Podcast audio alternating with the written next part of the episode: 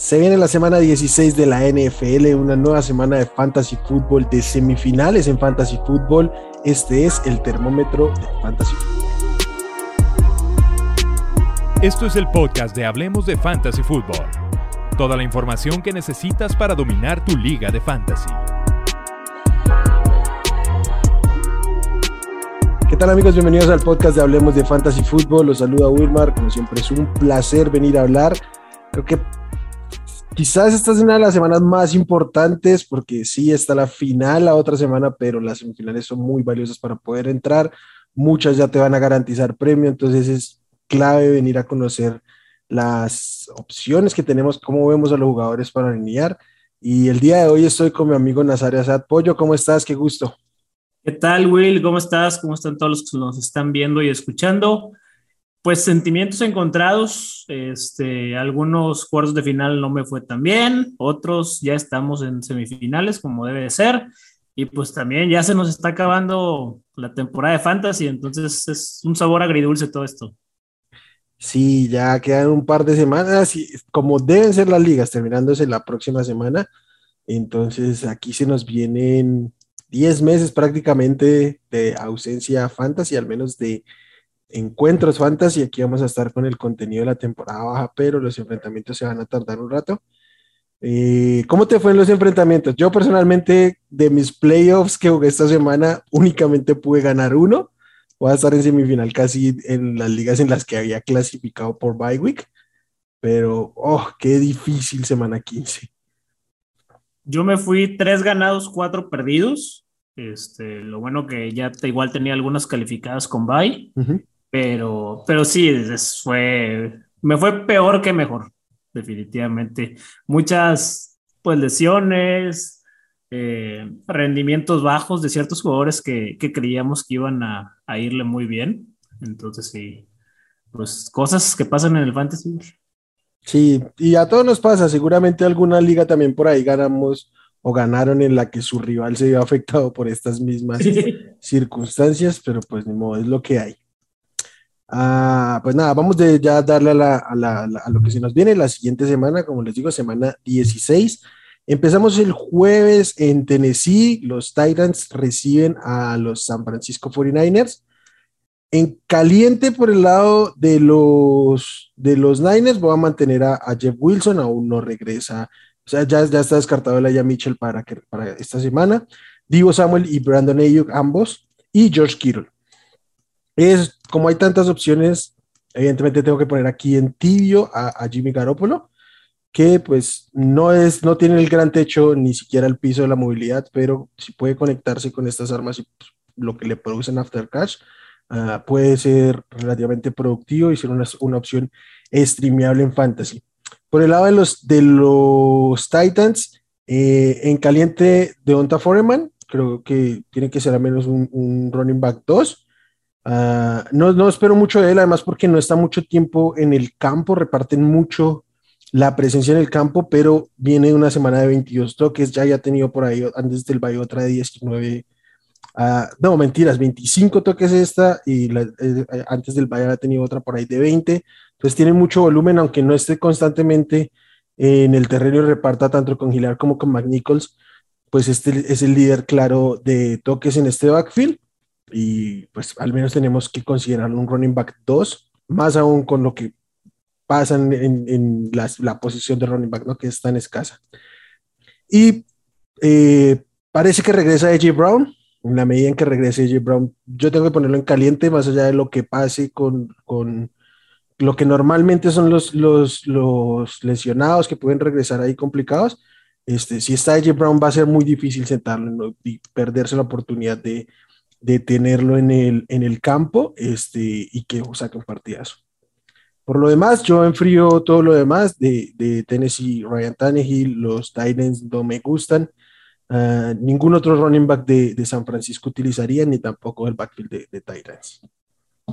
Estoy de acuerdo, estoy de acuerdo. De hecho, el, el doctor Vicente comentaba que AJ Brown ya debe estar al, al 100 para incluso para, para este partido del jueves yo lo alinearía, si está activo, yo lo alinearía con toda confianza. No, sobre todo que, pues, Julio Jones nada más no carbura, o sea, no hay nadie más en ese, en ese juego ofensivo de los Titans. Entonces, si AJ Brown está en la cancha, va, va a producir. De acuerdo, de acuerdo. De hecho, Julio Jones también salió lesionado la, semana pasada. Entonces, creo que ahí hay que ponerlo también en frío. Aunque esté activo, no, no vale la pena. Como su carrera, ya está frío. bueno, vamos. vamos al siguiente partido.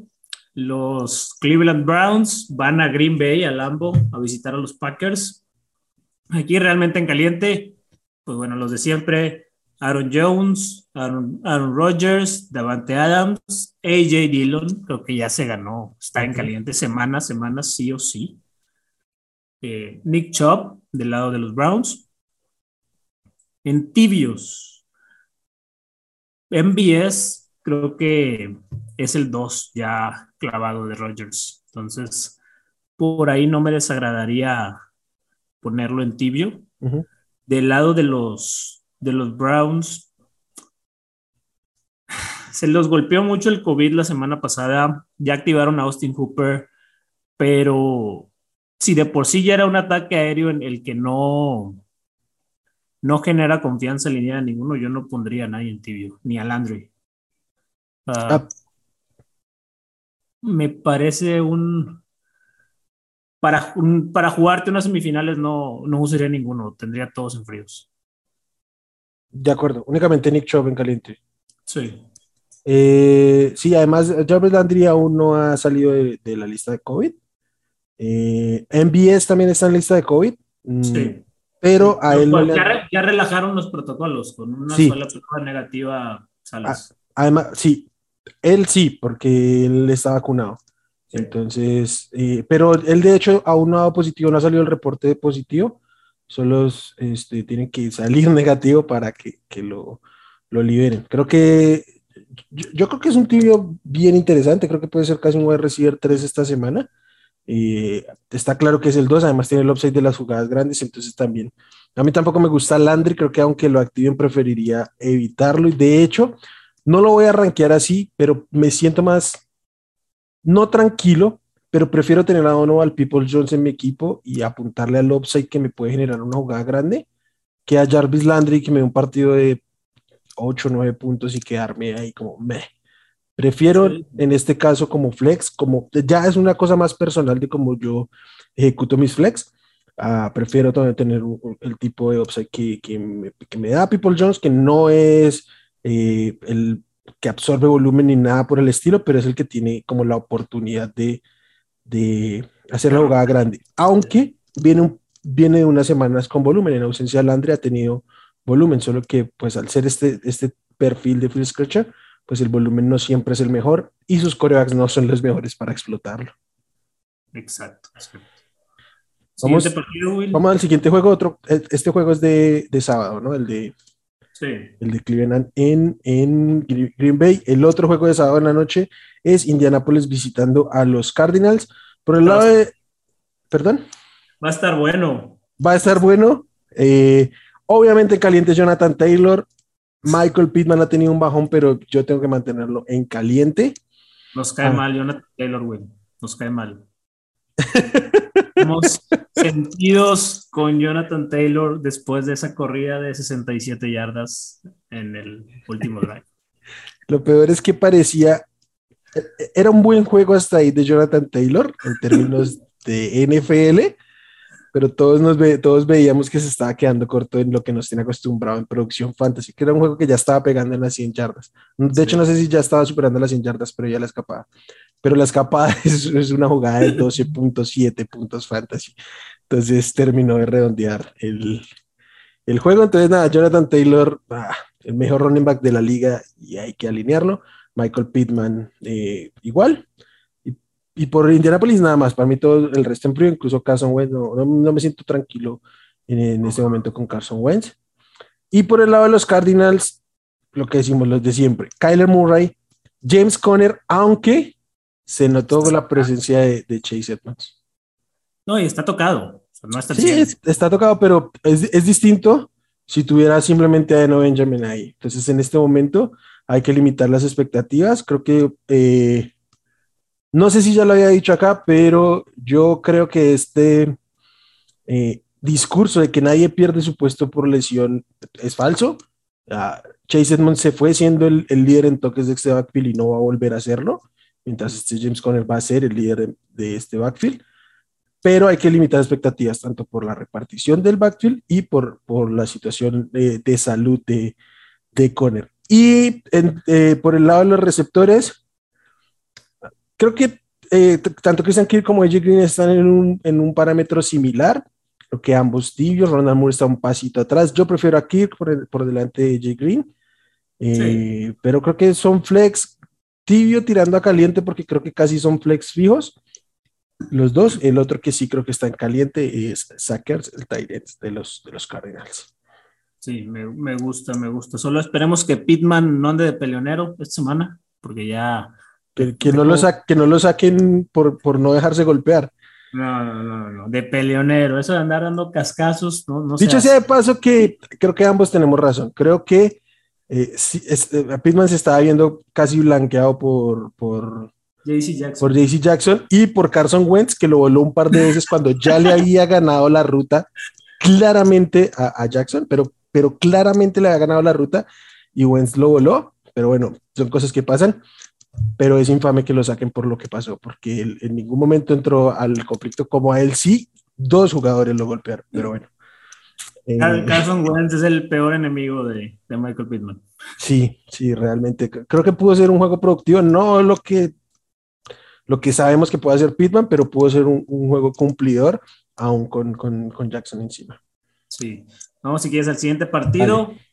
Los Giants, los Super Giants contra los Eagles. Aquí en caliente, obviamente, Jalen Hurts, que creo que el partido de este martes es de los mejores que le he visto como coreback de la NFL. Bastante redondito el partido. También me gusta Dallas Gether por puro volumen. Fue increíble la, la intercepción ahí que tuvo con el balón pegándole en el tobillo, fue una jugada muy chusca, pero en caliente, ¿no? Dallas Gerd, caliente, caliente. Y Devonta Smith, creo que ya es al menos un flex. Sí, Devonta Smith está teniendo, está teniendo el volumen, los demás no hay mucho, entonces ahí, ahí me, me gustan ellos. Del lado de, de Giants, sacó porque lo tienes que alinear, pero fuera de eso no hay nada. el, abismo. El abismo total. Este, la defensa de los Eagles también, eso también úsenla. Ya vimos a los Cowboys generarle, creo que fueron cuatro turnovers a los Giants esta semana pasada.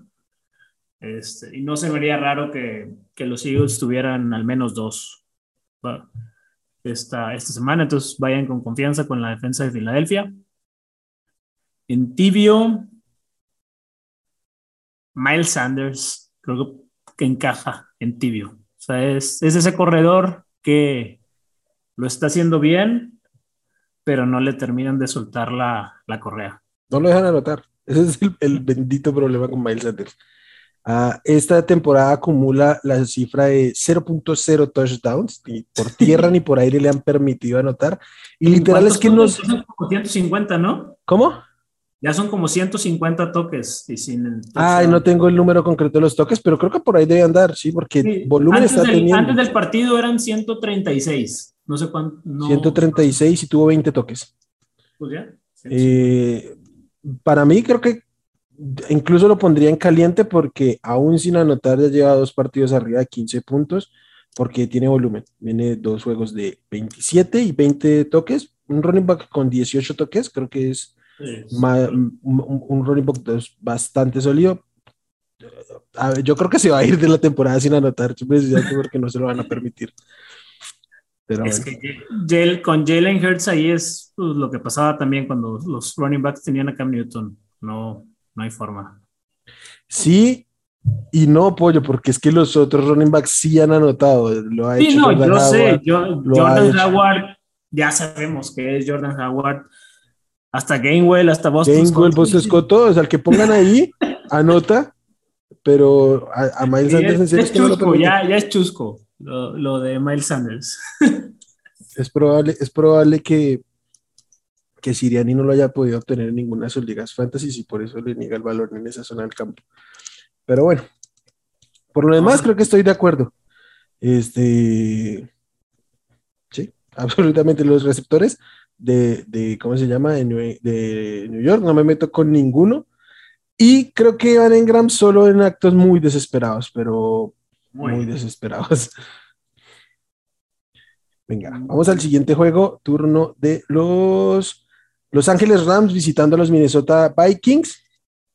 Por el lado de los Rams, lo de siempre, Matthew Stafford, Cooper Cup, Van Jefferson y OBJ, para mí los tres, Cooper Cup obvio, pero los otros dos para mí, ah, creo que ya está claro que, que Beckham está por delante de Van Jefferson, pero ambos son alineables, eh, ambos creo que saliendo un poquito del top 24, pero ambos este, alineables. Entonces esos cuatro en caliente. Y hasta ahí.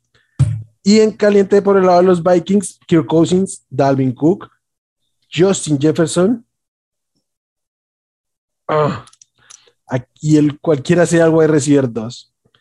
Eh, creo que si ya esta semana regresa Antillen, ya podremos, o sea, si regresa esta semana, sí va a ser más utilizable. Ah, y si no, hay que ir con, con KJ Osborne. Eh, creo que estamos en un momento en que los Vikings, si activan a Dan va a ser para utilizarlo. Sí. Creo que a estas alturas de la temporada no van a hacer engaños, no van a tenerlo ahí para, para dejarlo parado, no, creo. Entonces creo que ahí sí lo van a utilizar. Y Adam que es un experto en anotar por encima de lo que debería, entonces hay que, hay que alinearlo. El backfield de Los Ángeles.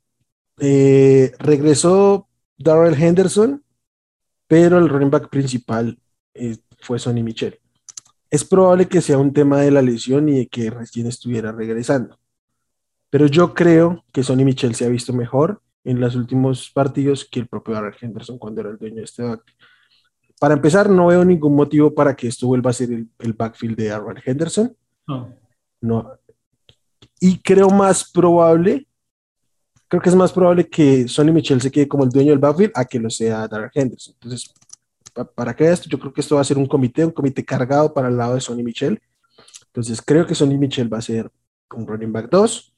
Ah, por tanto, lo pongo en caliente. Pero creo que Aaron Henderson puede tener una oportunidad ahí de ser un running back 3, quizás. Que lo que siempre les digo, se puede alinear en el spot de running back 2, no como un flex, porque no tiene mucho upside. Entonces, creo que ambos son alineables pero no son alineables tipo Aaron Jones y, AJ Dillon, que tienen ah, mucho upside los dos. Aquí se limitan bastante uno y el otro. Sí, no, y sobre todo porque se ha visto que, bueno, al menos el partido pasado, de Royal Henderson lo que estuvo fue prácticamente puras jugadas de, pase. Fue, fueron pocos los acarreos que tuvo. Eh, puede ser, como tú dices, en parte por manejo de lesión, porque pues ya le pasó una vez a McVeigh, se le fundió Gurley para los playoffs y le hizo falta. Entonces probablemente va a tomar un enfoque más conservador y va a aprovechar a, a Sonny Mitchell, que realmente pues, les cayó como regalito y lo está haciendo bien. Entonces, yo, estoy de acuerdo contigo, esto va a ser un comité, los que tenían a Darrell Henderson creyendo que, que pues iba a ser el, caballo de batalla, les iba a dar sus títulos, olvídenlo. va, va, a contribuir en sus equipos, pero no, no les va a ganar sus ligas. De acuerdo. Estoy muy de acuerdo. Van a necesitar más que eso. ¿Qué le recomendarías a los que tengan a los dos en su equipo? Si tienen a los dos, que jueguen a Mitchell. Sí. Eh, pero este. Si, si, si, si Arrel Henderson ha sido tu running back 2 a lo largo de la campaña, creo que es difícil tener una mejor opción, salvo quizás haber levantado a, a este, a, al propio Sonny Mitchell, por allá a Reynolds, a Jeff Wilson, salvo esas cosas como muy puntuales, es difícil, mejor dicho, si hace dos semanas Darrell Henderson era tu running back 2, va a seguir siendo tu running back 2. Eh, por ahí va el tema. Ah, y el otro que tengo, debo poner en tibio es Tyler Higby, pero no se sabe si va a jugar, aún está en protocolo de COVID, no jugó esta semana. Y creo que si, si lo activan, es alineable como como la mayoría de Tyrants, pero eh, es limitado su techo por la cantidad de armas ofensivas que hay nuevamente en los, en los Rams. Sí, no, no hay mucho, mucho volumen para él. De acuerdo. ¿Quieres? Mira, vamos ahora al siguiente episodio. Al siguiente, al siguiente partido. Siguiente partido. ya, tanta información fantasy me está saturando el, el cerebro, Will. Pero bueno. Ya te, quieres ir a la, a la, semana 16, a la semana sí, 17. No, es que este, este partido que sigue realmente me tiene nervioso. porque se va a definir aquí el campeón de división, eh, las aspiraciones para campeón de conferencia. Entonces, se juega mucho. Estoy, estoy nervioso, güey, por este partido. Son los Bills visitando Foxboro, visitando a los Patriotas. Como, como, como lo puse en mi Twitter el sábado, on to Buffalo, on to Buffalo. Ya. ¿Te, imaginas, ¿Te imaginas perder la división habiendo ganado en Buffalo? O sea, ir a Buffalo y ganar, que probablemente era lo más difícil en la división, y perderla, que sí. yo creo que este juego lo define, no, no veo cómo ninguno de los dos vuelva a perder. Hay por ahí algunos eh, loquitos que creen que Miami tiene esperanzas, pero no. No, no, aquí se define entre ellos dos. Sí, y, o sea, se define entre ellos dos, pero además creo que se define en el duelo, porque yo no creo que Miami le saque juego eh, a, los Bills. Y pues los, los Pats ya Miami perdieron. Va a jugar contra los dos, va a, ir y cierra en Foxboro también. Sí, sí, sí, pero, pero los Bills en este momento tienen o sea, los Bills dependen de ellos mismos por el tema del tiebreak, porque Miami ya le ganó a, a New England. Entonces, pues ambos, ambos dependen de cada quien, entonces yo creo que esto se define el, domingo. Pero bueno, vamos a fantasy. En caliente. Tienes que usar a Josh Allen. No me gusta el enfrentamiento, pero lo tienes que usar. Además, llueve. ¿Eh? Llueve. Sí sea, se, pronostica lluvia. Si creíamos que la nieve había sido complicado, pues también aquí va a estar. No, el, agua es peor que la. Es que peor, es peor, por eso te digo. Entonces, va a estar gacho, va a estar gacho. Este Dix va a ser lluvia más JC Jackson, entonces no, no está padre. Lo, lo vas a alinear, son studs y lo tienes que alinear, la jugada grande, lo que tú quieras, pero tengan sus precauciones muy medidas. Además que los Patriots siempre bloquean al mejor jugador, ¿no? Así como lo hicieron como con Jonathan Taylor. Se nos, cansó el caballo. Se nos cansó el caballo. Yo sí. tú, sabes que ya. Tú sabes que yo llevo mucho. Al final, yo hubiera estado muy tranquilo de decir Jonathan Taylor no nos ganó. Sí, sí, les está. Sí. No, sí, les estaba ganando, les, está, les, manejó el partido, el, el reloj todo el partido pero realmente el, partido no se perdió por eso, se perdió por errores muy puntuales de indisciplina del equipo. Pero bueno, eso, es otro tema. Tú, sabes que no es la primera vez que te lo digo, que esa es una frase bastante sobrevalorada, que te lo he dicho varias veces aquí. Ah, Obviamente tenía que venir a, decirlo en esta ocasión. Pero bueno. Eh, Gabriel Davis. Creo que a estas alturas es es un tibio que yo pondría caliente. Ah, claro, es un, es un receiver 3, además Cole Beasley no va a jugar. No va a jugar Cole Beasley, que pues ya le cayó el, karma de no vacunarse, entonces ahí ya va a estar fuera 10, 10 días. Este, Gabriel Davis viene anotando no solo la semana pasada, sino también la antepasada, anotó contra New England, es, es un muy buen receptor, es, es lo que esperábamos de Gabriel Davis toda la temporada. Tal cual. Este, entonces, además de que a él no lo va a marcar JC Jackson, creo que puede tener, puede tener al menos un touchdown en este partido. Al menos. A, mí lo que más me preocupa aquí eh, es, el, clima, sí. Este, sobre todo porque creo que si Josh Allen estuviera en modo 2020, diría algo va a conectar. Pero como ha estado tan impreciso y con balón mojado, sí me preocupa un poquito. Ah, pero bueno, debe haber volumen porque este equipo no corre. O sea, anotó, Singletary, esta, esta semana y absolutamente todos estamos sorprendidos con ello. Entonces. Sí, es rarísimo ver un corredor de Búfalo ya ni siquiera anotando, corriendo. Entonces, Eh, esos, esos tres en calientes, dos son Knox también. Sí. De, de, New England, si, si no juega Damian Harris, que sigue en el reporte de lesionados todavía, y de hecho el fin de semana se hablaba de que podía ser algo de múltiples semanas. Ramondre Stevenson, yo sé que nos quedó mal, pero lo tienes que alinear. si, si algo va a buscar Belichick contra, contra Buffalo, ya le salió el primer partido, es seguir corriendo. Entonces, para mí, Ramondre Stevenson vuelve a ser un, un, corredor en, en, caliente fijo si no está Daniel Harris en, en el campo. De acuerdo, además, porque aquí este, este, sí se beneficia del clima. Sí.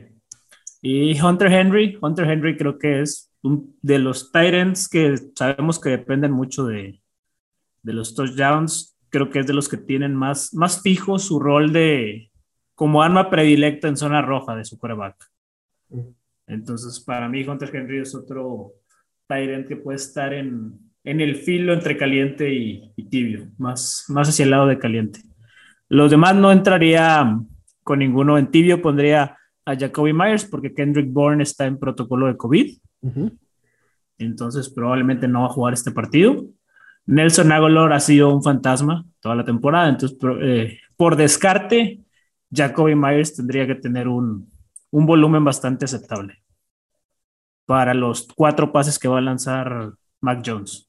Va a tener el, el 25% del target share, o sea, un, un, target. A, a, mí eso no me gusta. Debo decir que mmm, yo, incluso con el propio Hunter Henry, preferiría evitar a los receptor, al cuerpo receptores sí. de los Patriots. Por el puro clima. Uh -huh. Por el puro clima y porque ya nos dimos cuenta que no les da la más mínima vergüenza correr todas sus jugadas ofensivas. O sea, hay equipos que aún en el clima van a tener que lanzar. Estos Patriots no salvo que si se van a, a que se vayan abajo. Que si se vayan abajo. Pero entonces si se van abajo, uh, vuelve, que me, me, ahí ya me preocupa es que pase como pasó con Indianapolis, es que uh, al menos un rato les queda un poquito grande volverse a meter en el juego. Entonces, eh, yo particularmente... ¿Te parece, este... la, ¿Te parece, que les quedó grande? Yo que vi el partido no el, me dio el, esa sensación. Lo que yo sentí fue que tuvi, fueron muy indisciplinados. Hubo castigos tontos, tontos, tontos en zona de anotación.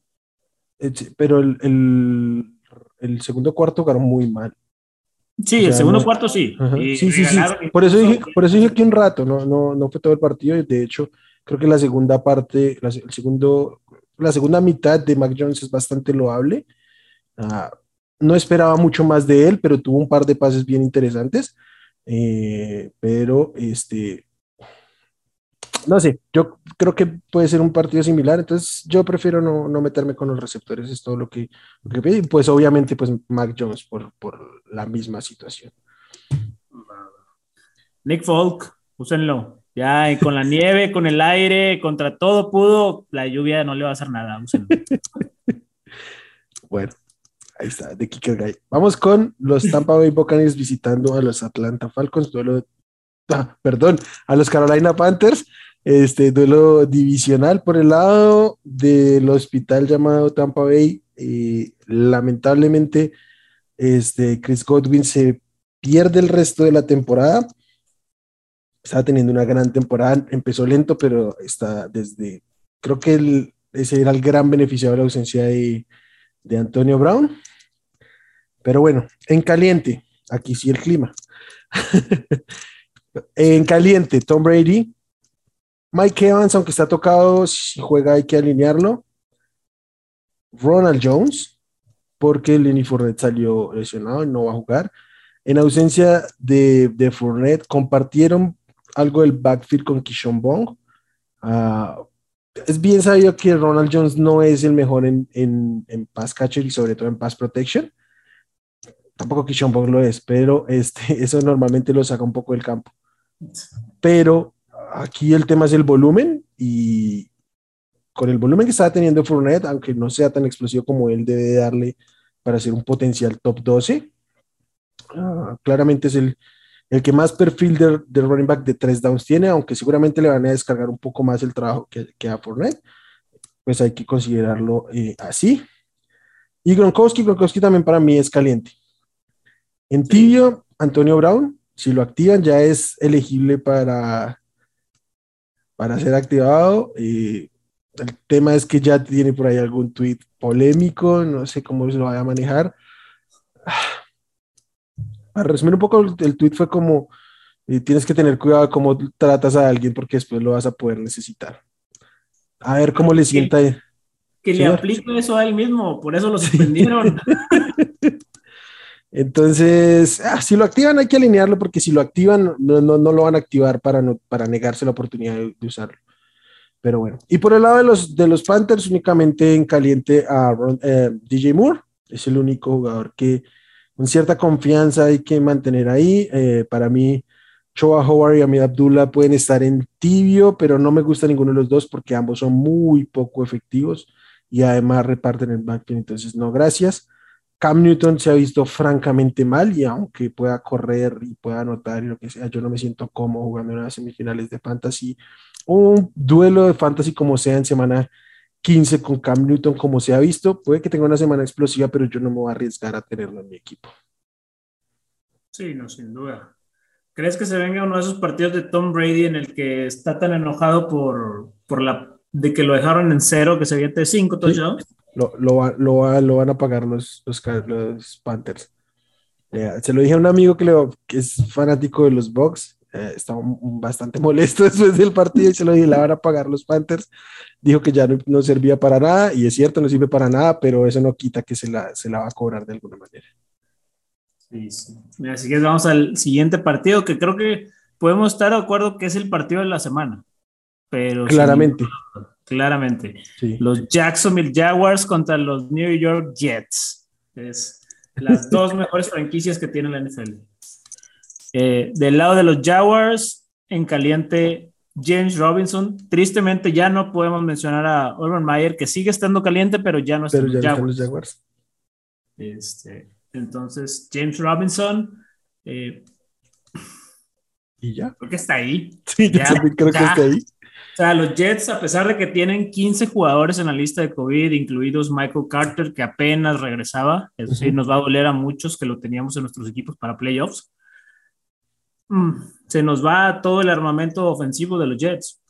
pero, pero, Michael Carter, pero Michael Carter no está en, en injury reserve, que está. Pero, está en lista de COVID. Regresó de ahí pero el que está en lista COVID no es Michael Carter de second. Según yo, es el cornerback. ¿Es el corner? sí, según yo, es el cornerback. A ver, Jets. COVID. Déjame corroborarlo, ojalá me salvaría muchísimo. Sí, porque es el corner, Sí, sí, sí. Sí, sí, sí. sí. Porque a mí me pasó lo mismo. Yo vi, literal, fue como el Ayamur, bueno, Michael Cartillo, no, pero luego me, me, fijé bien que era, que era Michael Cartillo Gracias, Secos. Me acabas de alegrar y de ayudar en una semifinal, porque ya estaba preparándome viendo opciones de, híjole, ya se me fue Michael Carter y que tenía Fournette, entonces. Michael Carter, alíñenlo, alíñenlo. De acuerdo, y contra los Jaguars y sin nadie más alrededor, aunque o sea, ¿qué, tan, ¿qué tanto downgrade puede haber en, esta, en este equipo en la ausencia de uno u otro jugador? Tampoco es que sea, no hay, ya, el mismo mucho más para dónde ir para abajo. Exacto. Entonces, eh, yo creo que más bien la oportunidad de talento que hay con Michael Carter en este enfrentamiento eh, es interesante. ¿En ti tienes a alguien? ¿Señor? Ah, ¿qué, ¿Qué dijiste? Perdón. No, que se resume los dos el corredor ah, principal de cada equipo en caliente y tan, Y ya, eso te iba a preguntar. En tibio nadie, ningún receptor de los Jaguars ni nada. Perfecto. Marvin Jones, por más que quisiera decir, no, o sea, no. Y Trevor Lawrence, además, ni siquiera lo que ha jugado esta temporada me da confianza de que pueda hacer algo. En su carrera. Me ha, decepcionado bastante su temporada. Ah, a, mí, a, mí no, debo decir que creo que he visto. Pero con todo Urban Mayer, con todo Urban Mayer y toda la turbulencia no sé, yo sí, esperaba un poquito más. Sí, es que creo que yo le he visto algunos destellos que digo, está ahí el Corea, el Corea que esperaba, solo hay que saberlo, eh, que, sepan explotarlo, ¿no? tipo, tú ves Corea de primera ronda que nunca ves un destello como Sam Darnold, por ejemplo. Pero bueno, vamos al siguiente, al siguiente juego, un juego casi tan bueno como este, casi, se le acerca, pero no es tanto. Los Detroit Lions, que ya hasta perdieron el pick 1. Ah, y creo que ya no lo van a recuperar, ¿eh? eh, los Detroit Lions visitan ahora sí a los Atlanta Falcons. Por el lado de los Lions, tengo que decir a Mon Razan Brown, es el wide receiver 2 en las últimas tres semanas. Además, ah, tiene al menos 11 targets en cada juego. Después de tantas cosas y tantas turbulencias que han sucedido en los Lions, finalmente Amon Razan Brown es el wide receiver uno que muchos querían desde principio de temporada. Muchos queríamos. Ah, quería, pero yo no. Bueno, más allá de que no quisiera, no, no lo veía. no, queríamos que pasara, no que lo viéramos, pero queríamos eh, entonces creo que es caliente, al menos un para mí un wide receiver frontera 2-3. Eh, entre Atlanta es un buen matchup.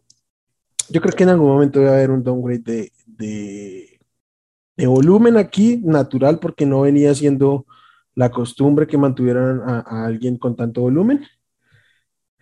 Y hasta ahí en caliente. Se tuvo que ir Hopkinson para que esto pasara. Sí, de acuerdo. Ah, y, para mí ahí, hasta ahí en caliente. Eh, en tibio, voy a, poner a Craig Reynolds. Yo creo que si regresa Jamal Williams, le va a limitar un poco, pero que Craig Reynolds va a seguir siendo el principal porque se vio mejor que Jamal Williams. Y no creo que regrese André Swift. Eh, no me Lo parece. inteligente sería que no regresara. Exacto, justamente esa era la palabra que decir. Pero no sé si sean inteligentes. Yo creo que sí, yo creo que si estuviera Hawkinson, si estuvieran un poquito más sanos, yo diría, quieren ver un poco más el equipo. Pero ahora yo creo que están tranquilos, creo que están cómodos con el ímpetu que han mostrado y ya están pensando en 2022. Pero no crees que pueden estar tan emocionados de la paliza que le metieron a los Cardinals que dicen, vamos por otra victoria, ven, vamos a jugar, a patearla con las rodilleras. No, no, yo creo que no lo van a activar, creo que eh, no estoy diciendo que sean inteligentes, pero creo que esta sí es una decisión bastante obvia.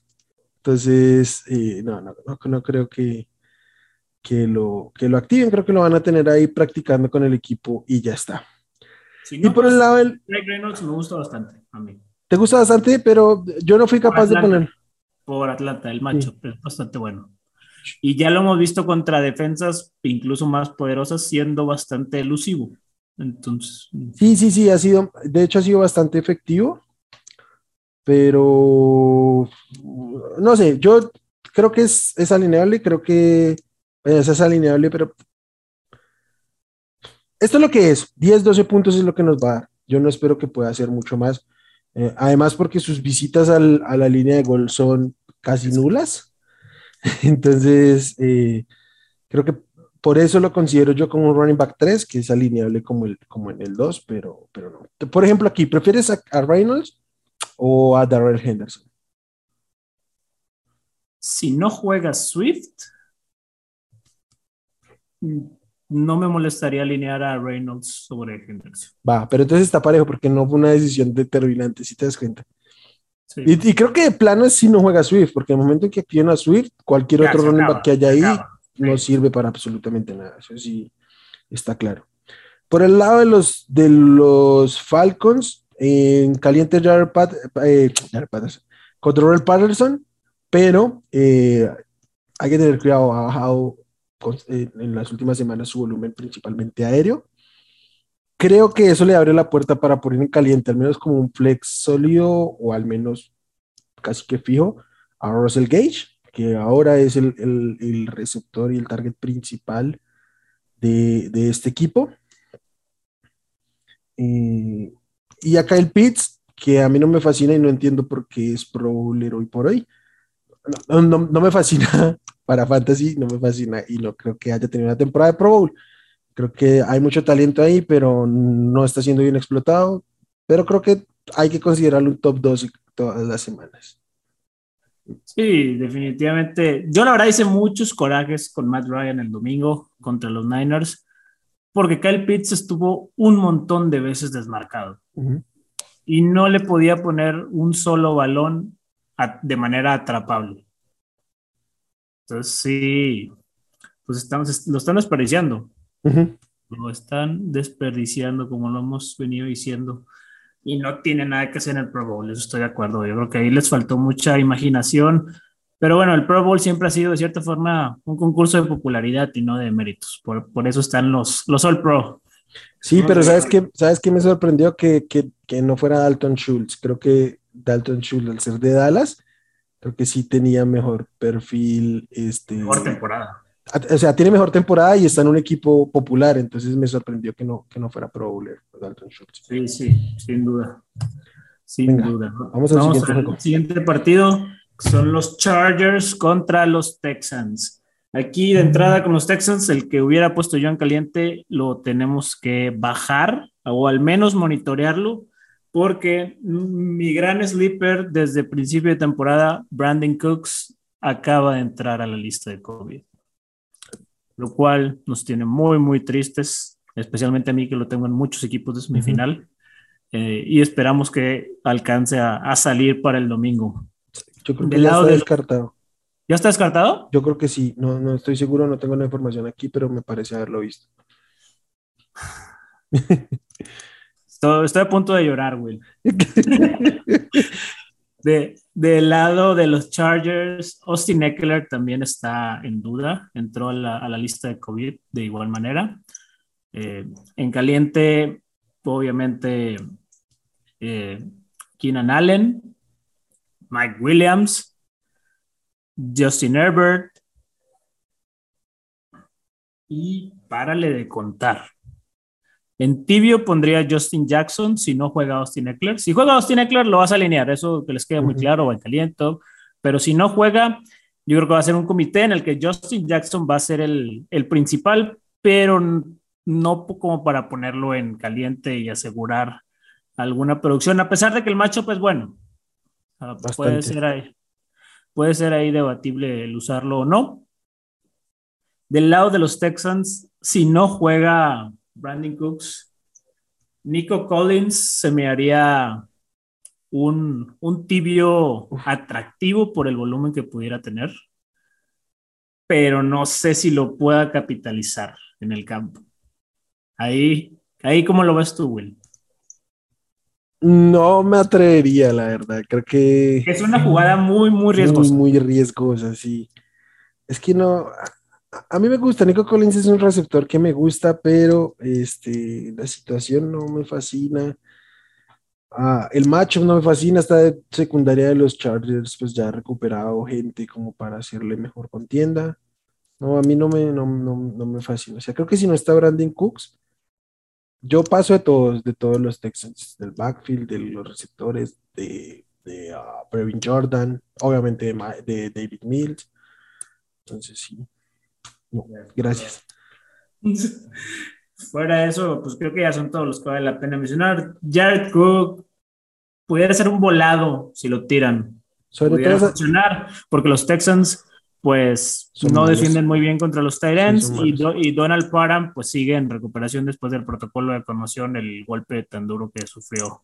Sí, cayó, terrible. Este, si no está Eckler, Creo que para mí, además de, obviamente Jackson, creo que el que agarra valor aquí es, es Jared Cook porque... targets cortos. Exacto. La, ley de compensación tiende a, estar muy, muy correlacionado a los running backs. Targets de running backs con targets de, de tight end. Aunque ha tenido volumen Jared Cook, el problema es que no hay efectividad. El problema es que es Jared Cook. Exacto. Pero pero bueno, sí, creo que hasta ahí, este, creo que así está bien esclarecido el tema. Siguiente partido. Ah, siguiente juego. Los Baltimore Ravens visitan a los Cincinnati Bengals. Aquí lo primero a monitorear es la situación de Lamar Jackson. No jugó y su suplente Huntley fue el coreback uno de la semana. Yo creo que Lamar va, a jugar porque fue finalmente un, game time, un game time decision fue decidido sobre la hora si jugaba o no, o al menos eso dijeron. Entonces creo que había una oportunidad de que estuviera disponible y yo creo que ya contra los Bengals va a jugar. Sobre todo y además porque se está jugando un pase a playoffs y creo que aunque lo hizo bien Huntley, ah, John Harbaugh nos demostró que no confía del todo en él y no creo que él se quiera jugar un, duelo por la cima de la división con, con él como, como coreback. Entonces, si Lamar está activo, obviamente lo van a alinear. Obviamente. Uh, Marquise Brown, creo que también en caliente. Y eh, Devonta Freeman, que es el dueño de este backfield, pues no el dueño, pero es el principal de, de este. Sí, ya, ya están dividiendo un poquito más. Sí, y obviamente Mark Andrews, que creo que es. Rockstar. Ah, tiene que estar alineado siempre y va, a ser, va a ser un gran pick. Yo estoy un poco arrepentido porque no tengo muchos Mark Andrews en mis equipos. Creí que estaba un poco caro. Y de esta bolsa de Hawkinson. Salió barato, ya salió muy barato.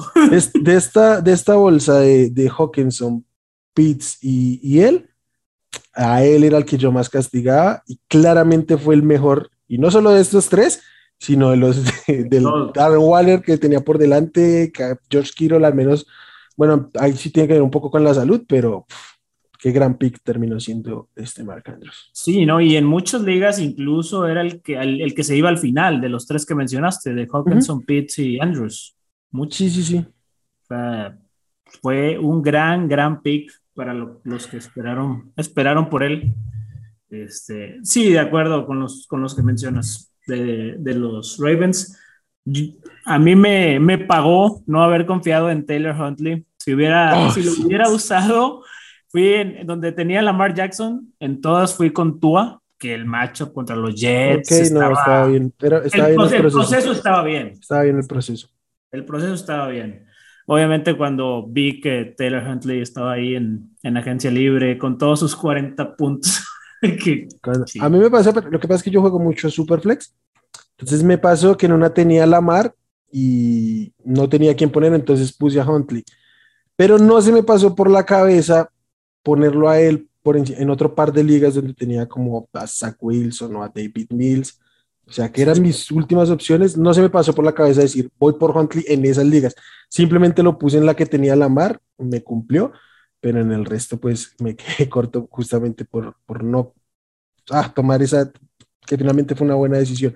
Ahí sí, yo por sobre todo no lo hubiera puesto, pero por estos corebacks como del montón, los novatos básicamente, Lawrence, este, Wilson, Mills, o oh, Jared Goff o eso, creo que sí hay más valor, además por lo que puede hacer con sus, con sus piernas. Que además si la Mar no juega, creo que es streamable, streamable para... Sí, no, yo ya, yo ya lo tomé en, en, una de las ligas que descansé, que de hecho es Dynasty y por alguna razón seguía en, en agencia libre Huntley. Lo, justo lo, lo, tomé hoy como, como agente libre y ya por, la semana anterior usé a, bueno, no usé porque descansé, tenía Big Ben, pero no, no, ya mejor tiré a Big Ben y prefiero las piernas de, de Huntley, lo que puede hacer por tierra en caso que no juegue la mar. De acuerdo. Y por el lado de, de los Bengals, eh, este, Joe Burrow en caliente, Jamar Chase y T. Higgins en caliente. Creo que Tyler Boyd otra vez está haciendo un rol, entonces lo va a poner en tibio. No, tampoco va a poner en caliente, pero sí está mejor que a principio de temporada. Y tengo que poner en tibio a Joe Mixon, primero porque se lesionó el tobillo, salió lesionado, aunque ya aunque practicó hoy miércoles que estamos grabando, practicó, limitado, pero practicó. El problema aquí, ¿por qué lo pongo en tibio? Porque a, veces uno está lesionado y los pone en caliente. Eh, creo que Joe Mixon se ha visto bien jugando, pero si el game script no se le da, no está produciendo. Ah, entonces, esté él o esté Samaja en cualquiera sea el running creo que van a estar un poquito limitados por el game porque yo sí creo que los Baltimore Ravens van a ganar este partido. Entonces, salvo que se vayan por delante como lo han hecho en otros juegos y de hecho lo hicieron contra los, los Ravens, no espero una semana explosiva en Vixon porque en games complicados no le han dado la bola. O sea, si se ven un poquito atrás, Zach Taylor se ha desentendido del juego terrestre. Fíjate, yo creo que van a ganar los Bengals otra vez. Otra Ya les ganaron esta temporada. Sí, les metieron una. O sea. Paliza. Sí, yo batalla un poquito con decirlo así porque el juego estuvo parejo y de un momento a otro se acabó y se fueron por delante y están en la desesperada de querer remontar. Los Ravens cometieron errores ridículos, pero bueno, en el resultado fue una paliza. Creo que lo que, mejor dicho, fue una paliza, lo que, con lo que yo no concuerdo es con que les hayan pasado por encima, por así decirlo. Estoy, estoy de acuerdo con, con esa aseveración. Ahora, si recuerdas ese partido, el Tyrant élite de la NFL dio una producción de locos. ¿Crees que por la mala defensa de Baltimore contra los Tyrants vuelva a aparecer el mejor Tyrant fantasy de la NFL? CJ Usuma.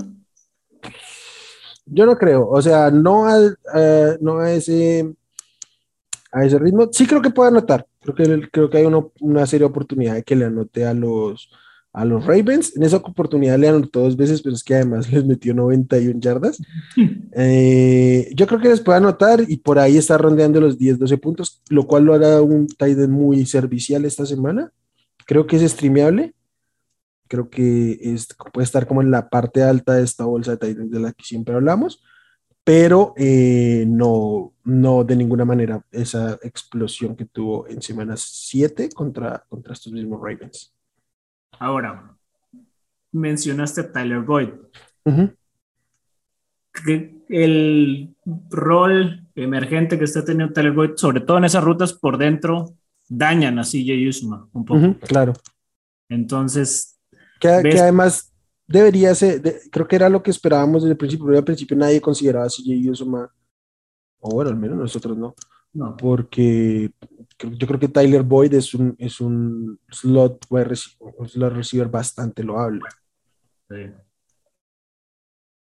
El, problema es que está siendo muy inconstante. Ahora tiene menos volumen que otros años, pero es constante. Y eso, y pues le da un poquito más de, de Tiene un buen juego contra los, los Broncos, aunque también fue una escapada por ahí, una mala cobertura de Justin, de Justin Simmons, en la que pudo anotar. pero creo que contra los Ravens está secundaria de los que está un poquito limitada, puede tener un piso sobre todo. Muy bien, muy bien, estoy de acuerdo. Eh, de, de, ese partido creo que ya, ya, es todo lo, que tenemos. Vamos al, al, siguiente partido. Este nos hubiera gustado que estuviera Charlie, la verdad. Porque me toca hablar de sus osos que oficialmente son uno de los cuatro eliminados de la NFL, tienen esa honorosa distinción. Eh, y juegan contra Seattle, que desde que draftearon a Russell Wilson es la primera temporada con récord perdedor que van a tener en la NFL. Aquí en caliente, pues tengo que poner a David Montgomery porque si algo se puede hacer contra Seattle es correr. David Montgomery puede tener un muy buen partido. No me animaría.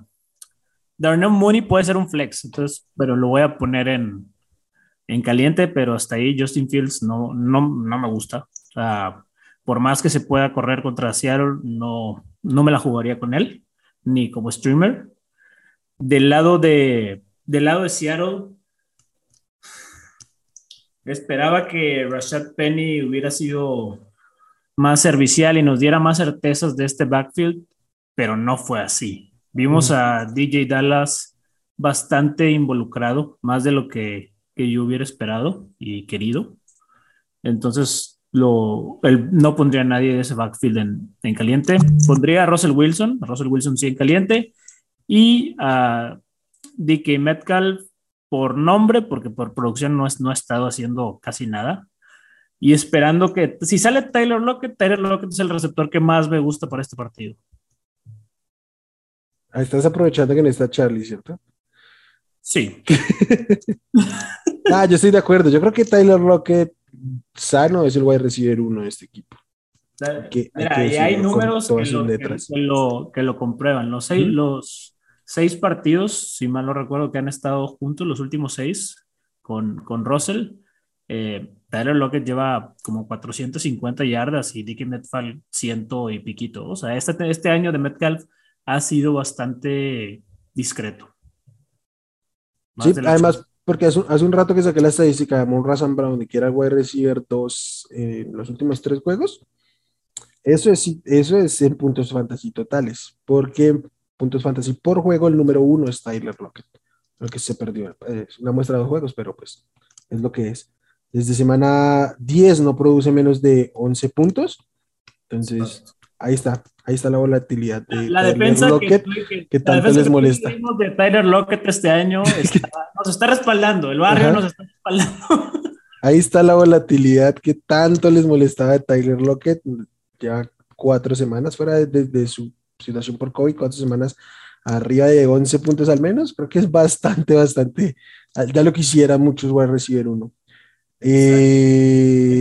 De, de, los, de los Will, ¿tú cómo lo viste? O sea, a mí se me hizo muy, muy imposible de confiar. Penny estaba corriendo bien, pero pues no,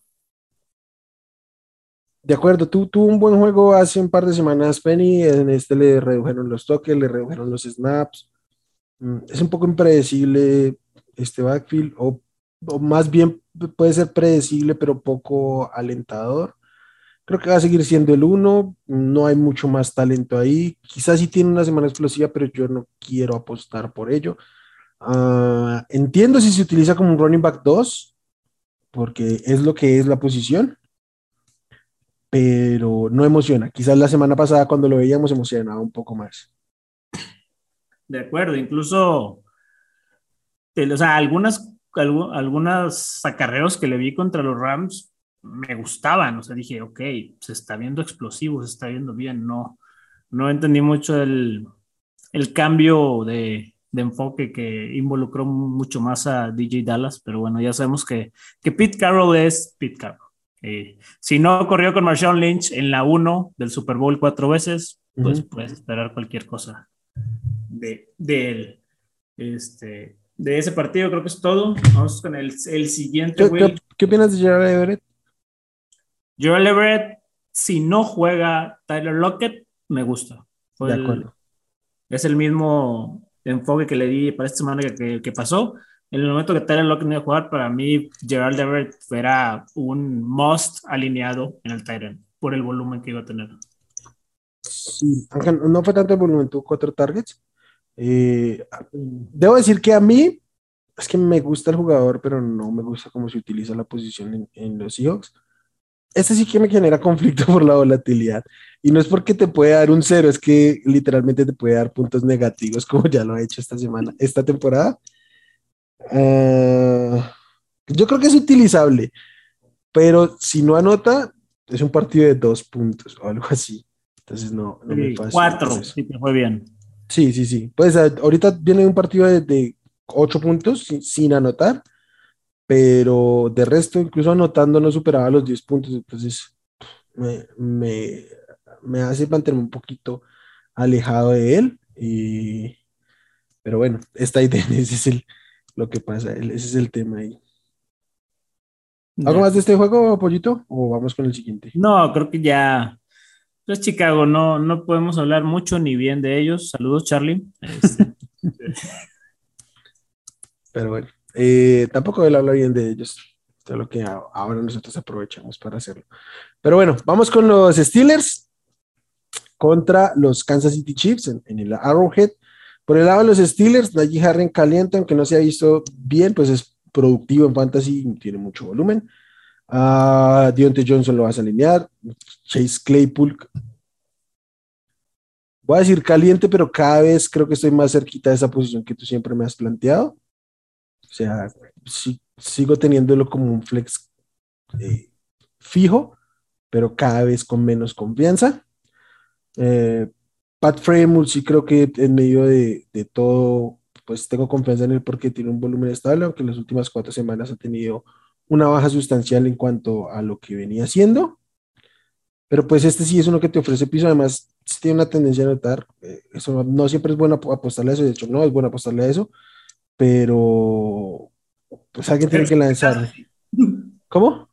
pero en este caso especial, pues sí. Sí, y sobre todo el enfrentamiento. Los, los Chiefs son una defensiva que permite puentes a los Tyrants uh, y creo que Fremont tiene suficiente talento y la suficiente química con el Big Ben para explotar este tipo de, de situación. Y por el lado de los Chiefs tenemos problemas porque eh, Travis Kelsey y Tarek Hill fueron puestos en el protocolo COVID si juegan los, perdón, si juegan los van a alinear, obviamente. Eh, Patrick Mahomes obviamente se, se, va a alinear, aunque no ha sido su mejor temporada en términos fantasy, hay que alinearlo. Si no juega Tyreek Hill, yo no alineo a ningún otro receptor. Me imagino que el, el mayor beneficiado va a ser Michael Harman, además porque el perfil físico y técnico es el más similar a, a, a Tyreek. Pero a mí no me fascina, creo que nunca he visto que realmente explote Harman como para decir va a reemplazar a Terry Hill a, menos a mediano capacidad o algo así. Eh, y Tyden tampoco, si no está Kelsey, pues no, no me siento como alineando. En el backfield, creo que Clyde Barciller ah, es, un, es un running back 2-3 eh, seguramente si lo tienes lo vas a tener que alinear.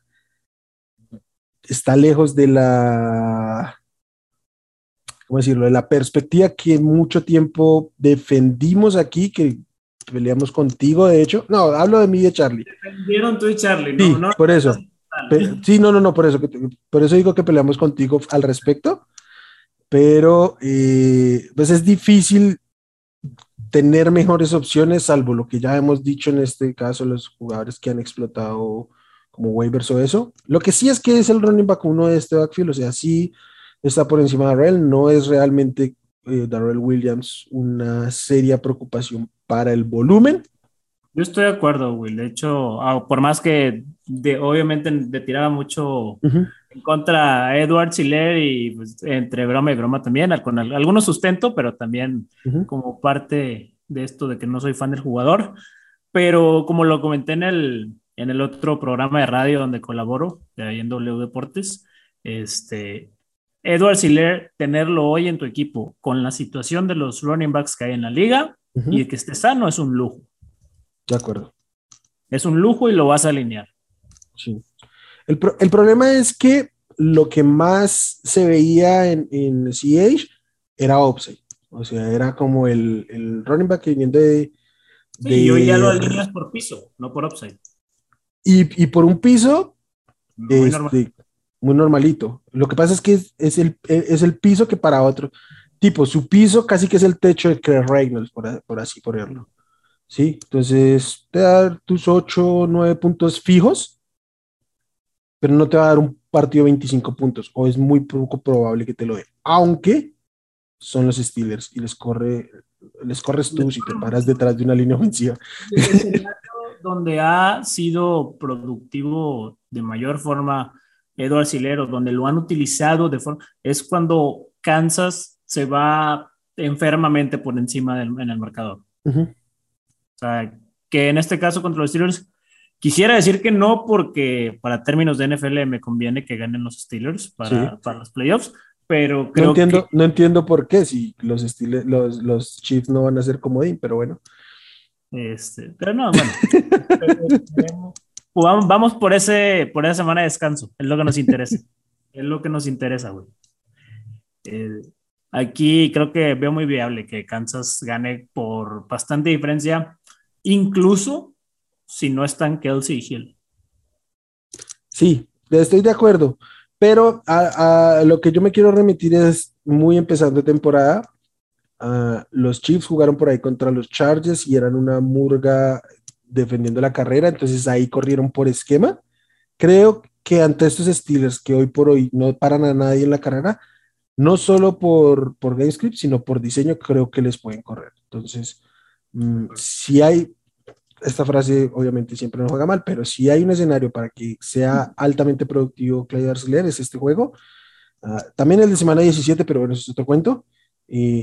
y que ya esas semanas ha tenido un poquito más de estabilidad en sus targets, que siempre fue lo que nos molestó, la ausencia de targets.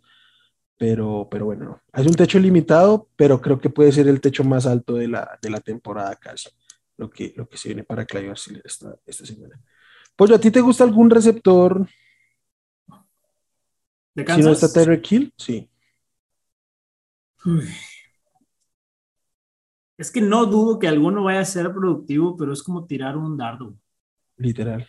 O sea, yo no confío en que Miko Harman, aunque sea el que más tiene el prototipo de Terry Hill, no confío que él vaya a ser el, el productivo. O sea, con la, toda la tranquilidad del mundo, Mahomes puede, puede resultar que sea Byron Pringle, que sea de Mark Robinson, puede acabar siendo, pues ya nos han enseñado que a veces hasta corren con el, con el fullback y no es Edward Siller, siempre nos sacan alguna cosa de la extraña de la manga, entonces yo no, no confiaría a unos semifinales con ninguno de ellos. Venga, vamos al siguiente juego, Puchito. Siguiente juego, los tus Broncos. Ah, fíjate, ahora me tocaron los equipos de todos. Tus Broncos contra los Raiders. Aquí en caliente, Javonte Williams y Melvin Gordon. Los, para mí los dos. O sea, creo que puede ser un partido donde pueden correr bastante bien, bastante productivo. Drew Locke es otro tipo de coreback, no es Teddy B, pero pero creo que de igual manera la identidad del ofensiva de, los, de estos Broncos es, correr. Entonces no, no veo un escenario en el que no sean productivos los dos. Del juego aéreo, Drew Lock hace que me emocione un poco más con los receptores por, porque lanza más, lanza peor, pero lanza más. Entonces, pudiera tener ahí en tibios a, los tres receptores, esperando que alguno sea un, un home run con estos Raiders que tampoco asustan mucho. En caliente de los Raiders sí tengo a, a Hunter Renfro, que Hunter Renfro ya sabemos que es de los, de los más confiables de, esta liga en fantasy. Yo sé que para ti está en tu corazón, eso, eso no lo vamos a, a, discutir. a discutir. Este, pero Hunter Renfro y Joe Jacobs, con todo y que es un mal matchup, volvemos a la situación de la posición. Si tienes a Joe Jacobs, seguramente es tu running back 2 de tu equipo. Entonces no vas a tener alguna otra opción más viable. Este, Darren Waller no se sabe si va a regresar. Foster Moreau pudiera ser una especie de válvula de escape que en en cuestiones de PPR pudiera jalar, pero más allá de eso, tampoco, tampoco me gusta mucho. Lo pondría en tibio y pondría en frío a Say Jones, Brian Edwards, Jason Jackson, porque pues, realmente no, no puedes confiar en ninguno de ellos. No, de acuerdo. ¿Y Derek Carr? Derek Carr lo pondré en frío. O sea, yo creo que en otra ocasión sería un streameable, pero no me gusta este macho contra Broncos. Dentro de todo, es una defensiva que es buena. Ya vimos a Joe Burrow, lo limitó bastante. Si estuvieron en el partido, fue gracias a, esa, a la defensiva. Así, no, no, no fue por, por, la, por la ofensiva. Realmente compitieron gracias a la defensiva, como lo han hecho pues gran parte de la temporada. De acuerdo. Estoy en prácticamente todo de acuerdo, solo yo no creo que, que Drew Lock sea una mejor opción para nadie. pero el resto. No es que sea mejor opción, güey. No es que sea mejor opción. Pero al menos tiene un brazo que lanza más. Como dije, lanza peor. Son peores que de pases. Pero al menos avanza más de 15 yardas la bola. sí, no, yo, yo, yo sí creo que es un downgrade en términos de Coreac. Pero sí creo que son tibios los tres. Y, y, fan también. De resto, eh, nada, pues concuerdo. Es lo único que, quería decir ahí. Vamos al siguiente juego, duelo divisional en Dallas. Reciben a los al Washington Football Team. Eh, voy a empezar con Dallas. Doug Prescott, hay que alinearlo. Es tu titular. Sí que Elliott y Tony Pollard creo que ambos son utilizables, pero lo de siempre se limitan ambos a su techo. Yo igual con, con Elliot creo que iría con confianza, pero Tony Pollard creo que es un running back 3 utilizable como running back 2. Sí, la Mari Cooper en caliente también y Michael Gallup incluso como tibio, creo que mm, por poquito no lo pongo en, en caliente porque es que está de esta secundaria de, Washington no trae absolutamente nada. Y Dalton Schultz, como decíamos hace rato, una gran temporada, entonces lo tengo que, mantener ahí. Toñito Gibson mm, salió tocado del juego eh, anterior. Ah, hay que ver un poco cómo se recupera, además porque es una semana como semicorta para él, que jugó en martes. Si está disponible hay que alinearlo. Terry McLaurin va para adentro. Y Ricky Seal Jones, creo que es un tight end de esta bolsa de tight ends. Cada vez parece emocionar menos, mm, pero yo creo que en este momento, si tienes a Seal Jones en tu equipo, es difícil encontrar un streamer mejor. Creo que hasta ahí. De acuerdo, de acuerdo ahí con, con los Cowboys. ¿Quién los viera? Segundo lugar de la conferencia. Toñito Gibson, me encantaría que, que, tuviera un gran partido, pero cada vez es más complicado ya con, con su situación. ¿Te, te parece que, que, que, Toño Gibson es una decepción para el valor que tuvo en... Es que me cuesta trabajo ponerle decepción sabiendo que jugó todo el año lesionado. ¿Me entiendes? O sea, me hubiera gustado saber que, que iba a estar de cierta forma. Digo, ya algunos especialistas sí habían dicho que el tema de su pie, pues era de cuidado un poco, pero su lesión fue otra, fue en, la espinilla, si no me equivoco. Sí, Entonces, sí. Pues con, con, un, con un jugador lesionado es difícil catalogarlo como decepción. Evidentemente no salió como queríamos, pero... Sí, sí, no, no sé, creo que hay, no sé, creo que nos hacemos falsas. Mejor dicho, juzgamos a los jugadores, sobre todo por el techo. Este, mira, después del bye, tuvieron bye en semana 9.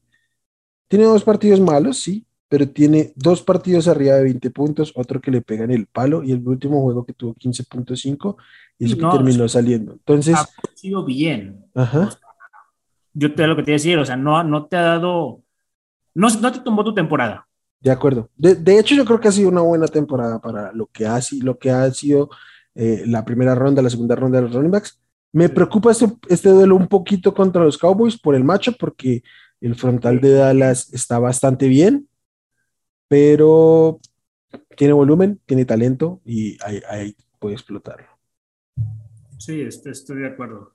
Vamos al último juego, Pollito. Último partido.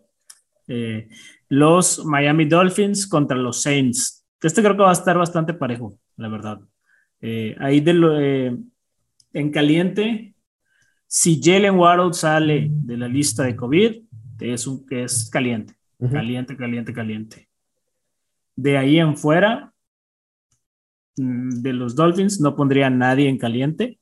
De los Saints, insistiría con Taysom Hill en caliente como, como, como coreback de estas opciones, pues, emergentes, porque al final del día, pues, eh, creo que va a correr lo que vimos el domingo, que, que, fue más un coreback pasador que lo que nos tenía acostumbrados, creo que no, no es algo que se vaya a repetir mucho. Entonces creo que Tyson Hill puede ser. Igual, corrió 11 veces. Sí, pero lo estuvimos viendo pasar profundo, buscar muchas veces. Eh, vaya, no, no corrió tanto como nos gustaba. Sí, creo que sobre todo no fue tan efectivo por tierra, suele ser un poco más explosivo. También, eh, también además era una defensa por tierra que pues era más complicada como la de los, como la de los Bucks. De acuerdo. Eh, y fuera de eso, pues obviamente Alvin Camara, que también es caliente, sí o sí o sí.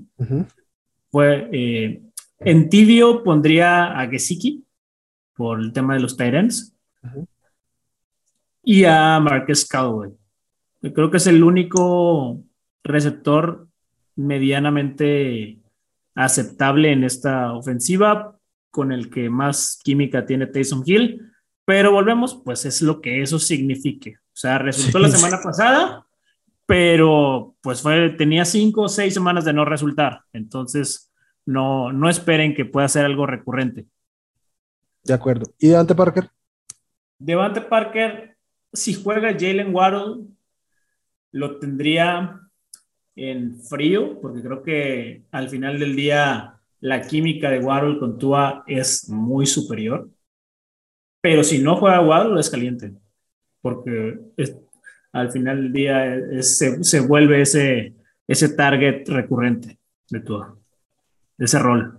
ok, yo, yo sí creo que, que Devante Parker es un poquito más arriba, o sea, aún es, o sea, él, él fuera del partido último contra los Jets, Warhol ha estado todo el tiempo y cuando ha estado sano Parker ha tenido volumen, entonces yo creo que, o sea, no va a ser lo que esperábamos de la semana anterior, pero puede ser un flex confiable o, va a recibir tres bajo.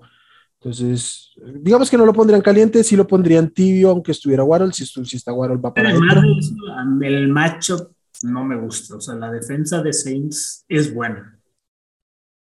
Eh, sí, no sé, yo pero por eso lo pongo, yo simplemente voy a recibir tres. Uh, Waddle es una, es una máquina de absorber targets y, se entiende.